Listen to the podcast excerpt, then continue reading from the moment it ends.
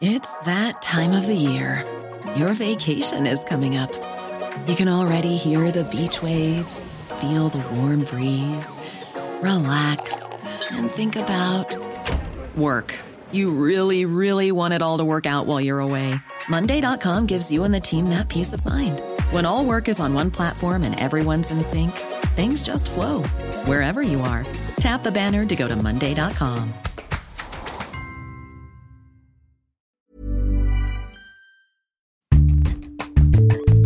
Salut, c'est Thomas Rozek. Dans quelques jours, Rennes va, comme tous les ans, accueillir les transmusicales. On s'y habituerait presque tant le rendez-vous est inscrit dans le paysage musical français.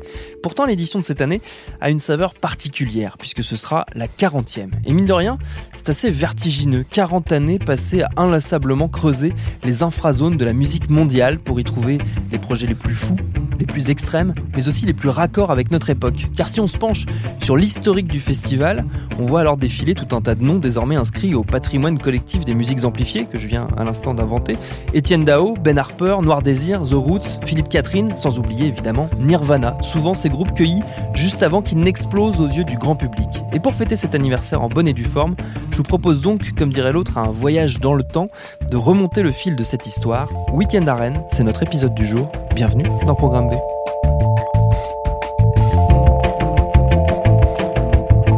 Et notre exploration dans les archives des transmusicales débute en 1979, première édition de ce qui s'appelle officiellement les Rencontres transmusicales, un événement alors censé célébrer la vigueur de la scène rennaise, comme l'explique à l'époque Hervé Bordier, l'un des cofondateurs du festival. On a recensé pour les rencontres 22 groupes, donc ce qui représente près de 100 musiciens.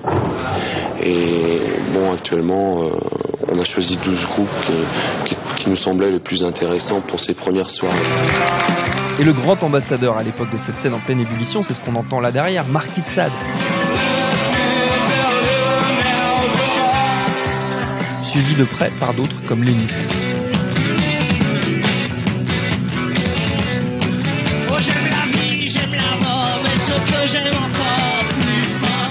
quelques années plus tard par un jeune homme également à l'affiche de la première édition sous le mystérieux pseudonyme de Entre les deux fils de la Dynamo, qu'on connaît un peu mieux aujourd'hui sous le nom d'Étienne Dao.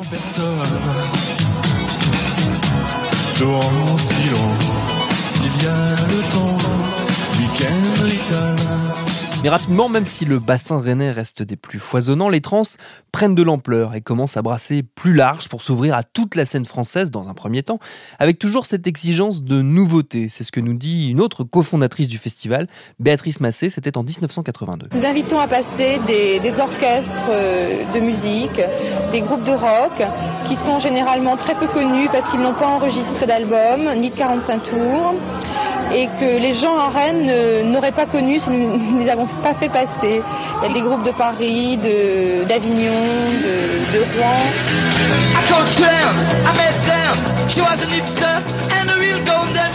Les Dogs, Noir Désir, Gamine, Printemps Noir avec un certain Christophe Miossec à la guitare, sans oublier la scène qu'on appelle alors alternative avec Pigalle, les VRP et évidemment les incontournables Berruriennes.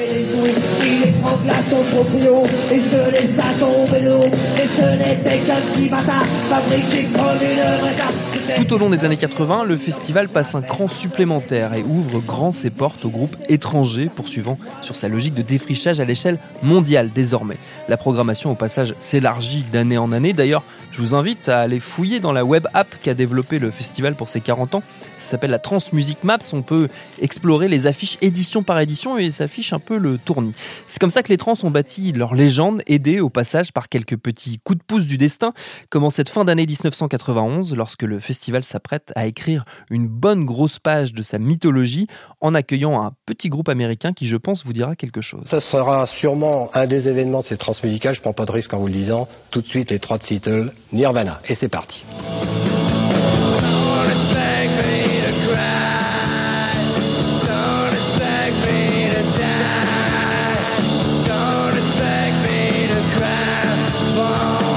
Nirvana à Rennes, quelques semaines seulement après la sortie de Nevermind, le disque qui propulse le trio du statut de sympathique sensation pour amateurs de musiques énervées à celui de phénomène mondial. Et à leur côté, ce soir du samedi 7 décembre 1991, il y a un Français, Christophe Davy, alias Doudou, figure essentielle de la musique indé française, actuel patron du tourneur Radical Productions, fidèle de Nirvana. Il a vécu cette soirée rennaise au plus près je vais donc passer un petit coup de fil pour qu'il nous raconte tout ça. Quel souvenir vous gardez euh, de ce, de ce concert de Nirvana en 91 bah, euh, Comme euh, pas mal de gens qui étaient là, comme un moment unique. Ça représentait l'arrivée d'une nouvelle scène qui explosait à la face du monde et, qui était en train de changer les années 90 de la musique. Quoi. Vous, vous étiez à leur côté ce soir-là. Dans, dans quel état d'esprit ils étaient? Qu'est-ce que vous en gardez comme image? À la cool, tu vois, rien de spécial et tout, hein, comme un groupe de comme un groupe de rock normal, euh, si tu veux, qu'on fréquentait tous les jours et tout à l'époque et tout. Euh, bon, avec la pression évidemment euh, d'un groupe qui était en train d'exploser au niveau mondial et compagnie, mais bon, pas beaucoup de différence avec le groupe que j'avais vu deux ans avant pour jouer à la MJC d'ici les Moulineaux. Hein. Ils n'étaient pas encore devenus des superstars. Est-ce qu'ils ils se rendaient, ils se rendaient compte si, c'était, c'était déjà? début décembre aux États-Unis, ils étaient déjà, ils avaient déjà vendu plus d'un million de, de disques de Nevermind et compagnie. C'était parti. Hein. Et ils se rendaient compte de, faut pas, du changement faut jamais oublier qu'à l'époque, euh, la tête d'affiche, euh, c'était James. Hein. Oui. Euh, ce groupe anglais dont tout le monde ne se souvient plus et qui a disparu à juste titre. Mais à l'époque et tout, ils étaient dans la soirée, c'était pas la tête d'affiche et finalement tout le monde est venu pour eux et quand James a joué après Nirvana, bah la salle s'est vidée aux trois quarts. Les gens étaient pas venus pour la tête d'affiche, les gens c'était complet depuis depuis bien longtemps et euh, les 6000 personnes qui y avait là, parce qu'à l'époque, aux Libertés, je crois qu'on en était 6000, euh, bah, tu vois, elles étaient là à 95% pour eux. Donc c'était, euh, c'était quand même, tu vois, le groupe du moment, euh, la nouvelle sensation, la nouvelle mode, tu vois, tout le monde était hyper excité et compagnie. Et, et voilà, le concert, ça a été le feu et tout. Euh, toi, ils ont commencé avec My Sharona, euh, ils ont enchaîné euh, tous les tubes et tout. Après, ils ont détruit le matos et ils se sont cassés. C'était parfait. Hein. c'est marrant parce que ce, ce, moment, il est devenu vraiment mythologique dans l'histoire des trans, ce, ce, concert, à tel point qu'il y a pas mal de gens qui, un peu comme le fameux, le fameux grand concert punk qu'il y avait eu à côté de Paris dans les années 70, il y a pas mal de gens qui disent y avoir été sans qu'on soit vraiment certain qu'ils y étaient. Il y a pas mal de gens qui ont revendiqué un peu ce moment euh, d'avoir participé à ce moment, alors que c'était un peu faux ah bah là, moi, je sais pas, je peux pas dire. Moi, j'y étais, je le sais, mais euh, en tout cas, en ce moment, euh, être à ce, être là à ce moment-là, euh, tu vois, quand il y a 5000 personnes et que c'est le groupe du moment à voir, c'est pas non plus un exploit. Hein. moi, j'ai plus de gens euh, qui disent qu'ils les ont vus en 89, euh, 89 90 à l'MJC d'ici les Moulineaux, où je sais pertinemment qu'ils y étaient pas, hein. parce qu'on était 100. Hein. Est-ce que tu as eu des d'autres contacts avec eux après, ou c'était fini Ils étaient ils étaient partis dans dans autre chose? Non, non. Moi, j'ai vu euh, j'ai revu le groupe jusqu'à ce que Kurt Cobain il décède et tout, donc il se suicide et tout. Et puis moi, j'ai moi j'ai toujours, bah moi, je m'occupe toujours de Foo Fighters en France. Donc euh, moi depuis euh, avec Dave Grohl et tout, on a continué de travailler ensemble et tout. Et puis euh, de temps en temps et tout, à l'occasion, bah, la dernière fois que j'ai revu Chris Novoselic, c'était justement avec les Foo Fighters à Austin, il y a trois ans de ça.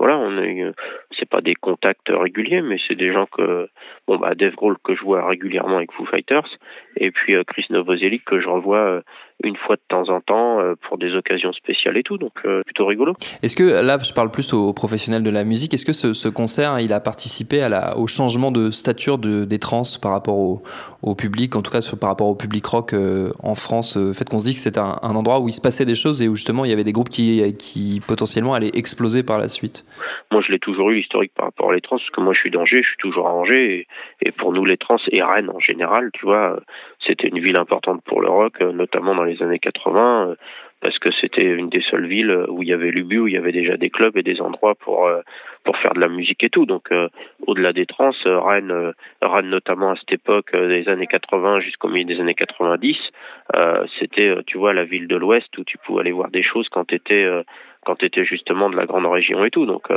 oui, ça a été important, mais je pense qu'il n'y a pas eu de ça. C'était aussi tu vois Rennes Rennes en Rennes en soi, c'était c'était un moment important. En tout cas, il y en a eu, tu vois, il y en a eu régulièrement, notamment après sur les années 90. Là, j'ai pas j'en ai pas comme ça en mémoire et tout, mais lui doit en avoir. Hein. Et ça reste un, un, un, festival incontournable quand on veut, quand on développe des artistes émergents. C'est un endroit où on a envie de faire de faire voir ces groupes quand on les fait tourner? Euh, oui, oui, bah ouais, ça reste un passage important comme d'autres festivals, mais tu vois, sur les trans et tout, notamment sur des groupes qui démarrent vraiment, qui sont, euh, on va dire, au début de leur carrière, au début de leur apprentissage et compagnie. Euh, euh voilà, c'est c'est justement un des, un des festivals qui, accueille ces groupes en priorité et qui n'accueille quasi que ces groupes-là, ce qui est assez rare. Hein souvent les petits groupes euh, dans les festivals d'été, ils servent à démarrer des petites scènes par-ci par-là, et puis voilà, c'est pas c'est pas le cœur du festival, alors que les trans c'est le cœur du festival.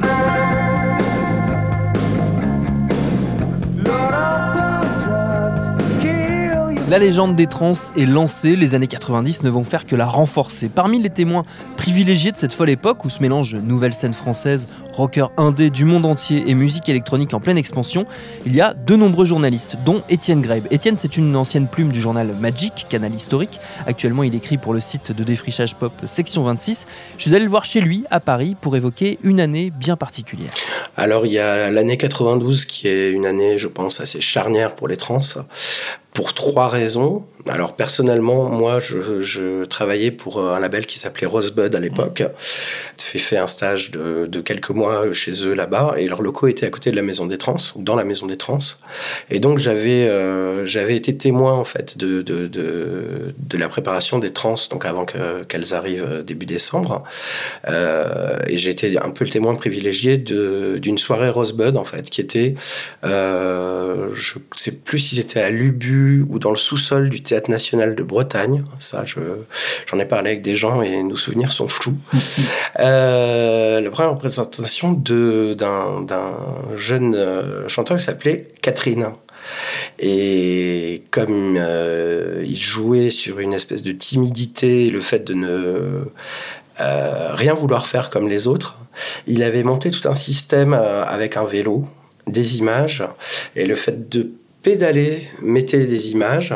Les images étaient synchronisées avec son album, hein, euh, son premier album, donc Les mariages chinois. Euh, donc c'était un peu la relecture des mariages chinois juste pour les trans. Et euh, j'ai vu comment ils avaient préparé le truc, la chaîne qui cassait. Enfin, c'était, ils, ont, ils y avaient passé toute la nuit précédente. C'était jusqu'au dernier moment, on n'a pas su si ça allait marcher.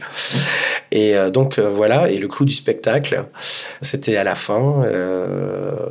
Philippe donc prenait une guitare et jouait, si mes souvenirs sont bons, Diary of a Lover de Johnny Sanders. Et voilà, ça durait une euh, petite demi-heure, je dirais même une vingtaine de minutes. Et j'avais vu tous les efforts qu'il avait fallu pour, euh, pour en arriver là. Donc c'était une petite euh, performance, showcase, je sais pas. En tout cas, c'était open bar, sponsorisé par une, une marque danisée.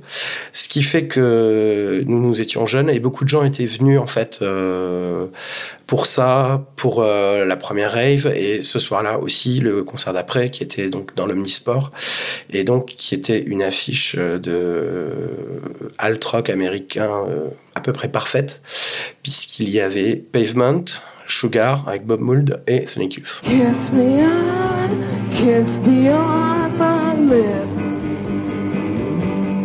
Donc c'était Sonic Youth, c'était donc période Dirty qui pour moi est une très bonne période de leur, euh, de leur discographie. Et donc il y avait euh, Pavement qui était aussi le groupe dont on était tous fans. Et j'avais, euh, je pense, une bonne dizaine d'amis qui sont venus de Paris ou de province transmusicale pour voir cette soirée. Hmm. Euh, donc il y avait un groupe qui s'appelait Cell, je crois que l'histoire a oublié, qui était signé sur Geffen, qui a commencé. Euh, ensuite il y a eu Pavement. Alors Pavement à l'époque avait euh, leur batteur fou qui s'appelait Gary Young, enfin soi-disant fou, mais il s'est avéré qu'il était réellement fou après. Et Gary Young, donc à chaque concert, il faisait une, une sorte de performance et ils avaient fait un concert euh, à Londres hein, et Gary Young s'était mis devant la salle avec un toaster et il faisait un toast pour chaque personne qui rentrait, ou presque. n'ayant probablement pas trouvé de toaster euh, dans l'omnisport, euh, là, il avait pris des cartons, des énormes, des énormes cartons, qui désossaient comme ça. Et à chaque spectateur qui arrivait dans la salle, il donnait un bout de carton. Voilà. Dans Gary Young de Pavement. Euh, concert sublime, enfin je sais pas euh, comment, par rapport à quelqu'un de nos jours euh, qui verrait un groupe dont il est fan hardcore pour la première fois et c'était c'était c'était totalement exaltant. Voilà. Ensuite, il y a eu Sugar, le groupe de Bob Mould. Euh, moi, j'étais très fan d'Oscar Dou. Et donc, c'est la première fois que je voyais sur scène. Les effets conjugués des, des fréquences très très aigu de sa guitare. Et euh, le Sugar jouait un volume sonore euh, très très très très fort. C'était presque aussi fort que My Bloody Valentine. Et je sais qu'à un moment, je me suis assis et je crois que je me suis endormi dans la musique. Pas longtemps, mais euh, voilà. C'était vraiment un volume sonore qui, qui faisait. Voilà. Et puis après, ben, Sonic Youth, grand show à l'américaine, vraiment très bien. Enfin, une, une superbe soirée. Et la rêve partie de 92 Parce que ça aussi, c'est rentré un petit peu dans la, dans la légende, la mythologie des trans. Absolument. Alors il faudrait retrouver euh, peut-être euh, tous les noms à l'affiche. Euh, il y avait Underground Resistance avec Mad Mike, il y avait 808 State. Alors c'était une grande première en fait, parce que moi je suis parti d'une génération qui aurait pu aller en rave. les raves mythiques de la région parisienne, Champigny, tout ça. Enfin, j'avais l'âge pour. Et, euh, et on, je sais pas pourquoi on n'avait pas ce taquet-là, en fait. On devait être déjà des, d'affreux conservateurs ou néo-réactionnaires. Mais on était quand même très, très excités. Donc, cette rêve, je me souviens qu'on l'avait bien préparée.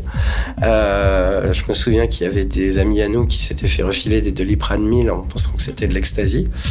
et, euh, et qu'on avait, on s'était copieusement moqué d'eux. Après, à, à, posteriori, et puis, euh, alors c'était très bizarre parce que c'était présenté dans la salle Unisport, qui est une salle euh, comme une grande salle de rock. Et comme les gens avaient pas, euh, enfin, il y avait des gens qui étaient là, qui, qui avaient déjà été dans des rêves. Il y avait beaucoup de gens qui étaient au premier rang en fait, qui regardaient ça comme un concert. C'était très mm. incongru. Donc il y avait un, il y avait un, un moment où je me suis dit mais c'est très bizarre parce qu'on ne sait pas euh, sur quel pied danser exactement. Puis à un moment, euh, ben oui, c'est parti. Euh, je me souviens que tout le monde était très curieux et qu'il y avait beaucoup de monde, mais ça circulait beaucoup parce qu'il y avait une salle chill out, je crois, dans le bar de l'Omnisport au, premier étage. Et en fait, on, était très curieux. non pas que nous ayons pris des, stimulants, parce qu'à l'époque, on ne savait pas vraiment ce que c'était, mais on, on s'est beaucoup promené, en fait, en dansant. Et euh, pour voir les gens, pour, euh, pour voir ce qui se passait. C'était, c'était une soirée très très curieuse. Je me souviens avoir croisé euh, Dominica et Françoise Breu, qui étaient là aussi, très, très curieux, très enjoués. et puis deux jeunes garçons qui n'étaient pas encore casqués à l'époque, donc Guiman et, et Thomas Bangalter que j'ai un peu fréquenté à l'époque parce qu'ils cherchaient euh, un guitariste pour leur groupe qui s'appelait Darlene. On est toujours resté en contact, on se voyait à des concerts. Euh, moi, je jouais dans un groupe qui s'appelait Super Drugs, ils étaient venus nous voir en répétition. Euh, enfin, on n'était pas hyper potes, mais on se, on se fréquentait mm. un peu de, loin. Et eux aussi étaient là, très curieux, mais je pense qu'ils devaient déjà avoir une meilleure connaissance de, de ce milieu musical que, que nous. Et nous, finalement, c'est aussi grâce à eux, quelques années après, qu'on a qu'on s'est euh, qu'on s'est mis vraiment à s'intéresser à la house et à la, techno alors que euh, j'ai des gens qui ont peut-être deux ans de plus que moi et qui sont euh, qui, ont été dans ces rêves et qui, qui, connaissent le truc depuis le début. Il y a une autre année qui compte pas mal dans ton parcours personnel de, de, festivalier, c'est l'année 94, je crois qu'il y avait des, là aussi une affiche assez délirante. Alors il y avait une affiche c'était une soirée euh, salle de la cité où euh, il y avait euh, Sol Coffing, il y avait Wen Kramer, il y avait Beck, et en tête d'affiche, il y avait Shellac. Donc quand même une, affiche assez, assez, démentielle. Surtout que Sol Coffing, qui est un groupe qu'on a un petit peu oublié, venait de mm. sortir leur, il me semble, leur deuxième album, qui est, qui est super. Wayne Kramer qui était euh, sans foi ni loi, c'est-à-dire que le type faisait son comeback avec un album qui s'appelait The Hard Stuff à l'époque, qui était sorti sur Epitaph, et il voulait vraiment en découdre. C'était très très très intense aussi. Beck est arrivé, ben on croyait voir le nouveau super-héros euh, du rock américain, puis on a vu euh, cette espèce de petit garçon euh, tout con, sans rire ce qu'il faut, et faire un concert un peu, je m'en foutiste, mais tout à fait à l'image de, mm. de, ce qu'il est. Et puis, puis Shellac, le groupe de Steve Albini. Donc, je sais pas, non, je sais pas s'ils étaient en tête d'affiche, en fait, Shellac. Moi, j'étais hyper fan de Shellac et il y a beaucoup de gens qui ont découvert je pense chez Lac ce jour-là, parce que l'album aussi venait juste de sortir. Et c'est euh, ça, c'est vraiment un truc des trans euh, à l'époque, c'est-à-dire qu'ils avaient toujours le flair de trouver euh, le groupe qui est déjà adulé par une poignée de gens un peu branchés et qui va mettre la pâtée à tout le monde. et c'est ce qui s'est passé ce soir-là. Si les trans prennent encore de l'ampleur dans les années 2000, se déplacent, s'éloignent un peu du centre historique de Rennes pour investir les fameux hangars du parc des expositions, elles ne lâchent pas pour autant leur ambition du coup d'avance. C'est ce qui reste d'ailleurs le moteur essentiel d'attraction pour ceux qui, festivaliers ou professionnels, continuent religieusement leur migration bretonne chaque début de mois de décembre. Parmi eux, le journaliste Sofian Fanen, un ancien de Libération, cofondateur du site Les Jours. Je suis allé causer avec lui de quelques souvenirs marquants qu'il garde des éditions récentes. C'est quoi ton meilleur souvenir des trans? Je me rappelle euh, en 2000, 2013, euh, euh, non 2011, de Colin Stetson, saxophoniste canadien. c'est exactement ça. C'est quel quel festival, quel autre festival peut se dire, je vais mettre un mec au saxophone tout seul à 23h30 et ça va être super.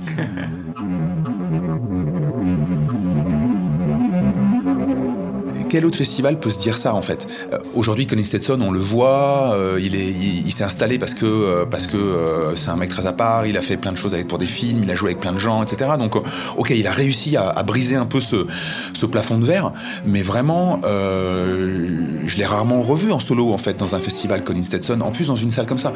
Moi, je me rappelle du, du, concert de Colin Stetson. Vraiment, je pense que c'est un truc qui m'a marqué parce que on est arrivé dans le hall, donc c'est quand même dans un grand hall euh, du parc exposition à côté de l'aéroport. Euh, faut, faut en vouloir pour que ce soit sexy euh, quand même, comme, comme condition de concert. et au début du concert, on devait être 200 à tout casser dans un hall qui fait 3000, 3500 personnes. et encore 200, peut-être même moins. Et donc les quelques personnes qu'il avait déjà repérées, parce qu'il avait déjà sorti son disque, il commence à jouer et en fait il joue une heure sans s'arrêter c'était incroyable comme d'habitude, avec ses pédales, le souffle complètement dingue, ça commence à prendre, ça monte, ça monte, ça monte. Et plus ça monte, plus les gens arrivent par les côtés. Donc il y a deux entrées dans la salle, plus les gens rentrent par les côtés. Et en fait, tous les gens qui rentrent, ils sortent pas. Et, euh, au bout de, euh, de, 35 minutes, euh, je tourne la tête, parce que j'avais pas tourné la tête, j'étais resté scotché sur lui. Et il y avait 3000 personnes qui sont restées jusqu'à la fin de ce concert, qui était complètement dingue, qui était quand même un concert d'un mec tout seul au saxophone à 23h30. et ça, c'est le, la, grande, la grande qualité des musicale, c'est pas un scoop, euh, je suis vraiment pas le seul à le dire, bien entendu, c'est d'arriver à mettre un public euh, extrêmement divers dans, dans un état d'esprit de. Euh, c'est même pas de la découverte, c'est de recevoir la musique, tout simplement.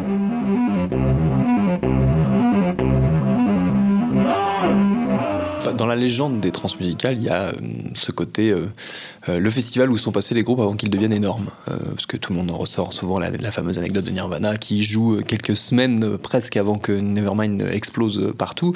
Il y a eu plusieurs exemples comme ça.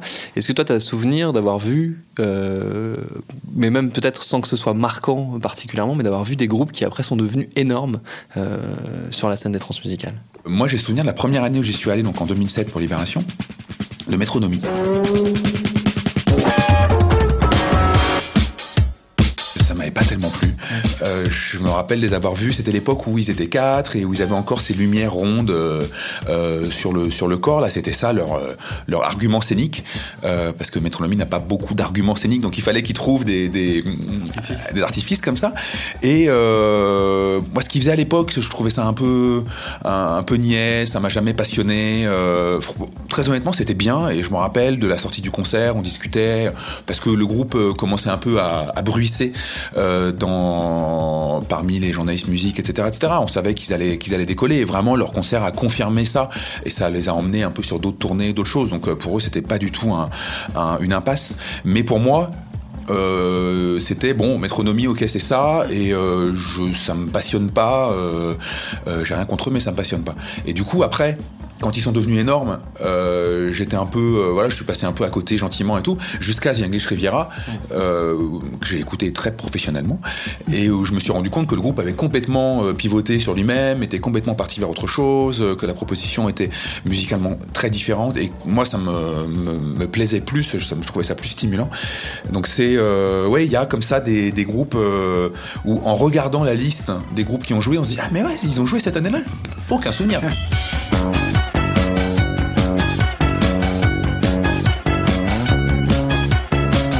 Tu y retournes cette année? J'y retourne cette année, bien sûr, ouais. ouais.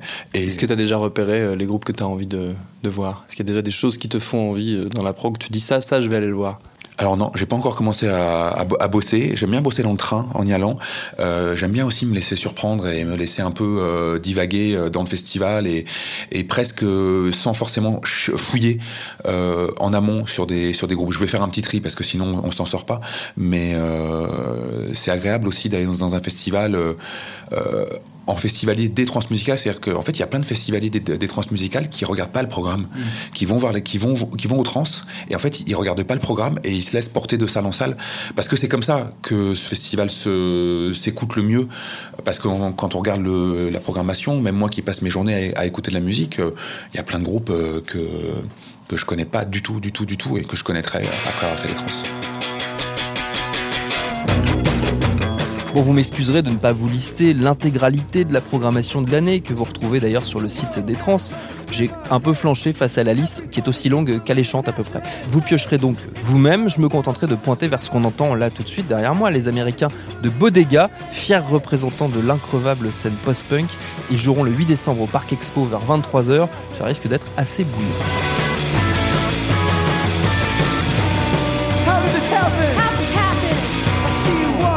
Tant que je vous tiens, sachez que Binge Audio sera présent en force pour ces transmusicales puisque les camarades de No Fun vont y enregistrer trois émissions spéciales, jeudi, vendredi et samedi à 17h à l'Espace Liberté.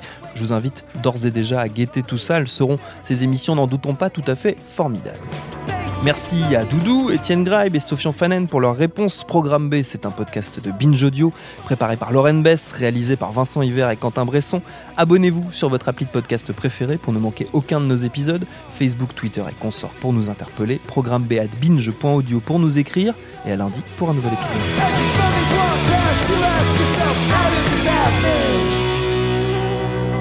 Binge. Hi, I'm Daniel, founder of Pretty Litter. Did you know cats tend to hide symptoms of sickness and pain? I learned this the hard way after losing my cat, Gingy. So I created Pretty Litter, a health monitoring litter that helps detect early signs of illness by changing colors, saving you money and potentially your cat's life. Pretty Litter is veterinarian developed, and it's the easiest way to keep tabs on your fur baby's health right at home. Go to prettylitter.com and use code ACAST for 20% off your first order and a free cat toy. Terms and conditions apply. See site for details.